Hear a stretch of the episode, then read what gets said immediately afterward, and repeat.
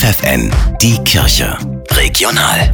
Für die Region Hamburg mit Bernhard Tubbs. Der Hamburger Erzbischof Stefan Hesse hat in seiner Funktion als Sonderbeauftragter für Flüchtlingsfragen der Deutschen Bischofskonferenz die Ukraine besucht.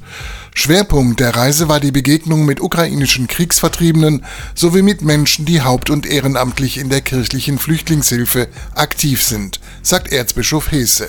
Das Ziel der Reise war, sich zu informieren, wie kommt Hilfe an, was wird gebraucht. Und ich hatte vor der Reise so ein bisschen die Frage, ist das wie so ein Tourismus?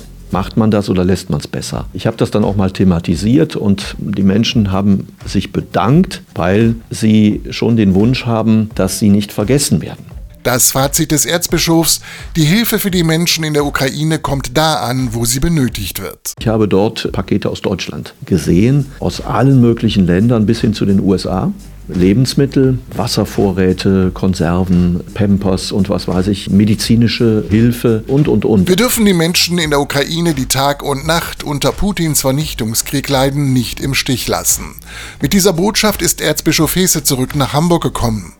Und er hat die Bitte der Menschen dort tief verinnerlicht. Die Bitte, lasst nicht nach, sondern macht weiter und vergesst uns bitte, bitte nicht. Die Zahl der Katholiken in Hamburg ist im vergangenen Jahr gegenüber dem Vorjahr weiter gesunken. Ende 2021 lebten in der Hansestadt rund 170.000 katholische Christen. Ein Jahr zuvor waren es noch rund 174.800.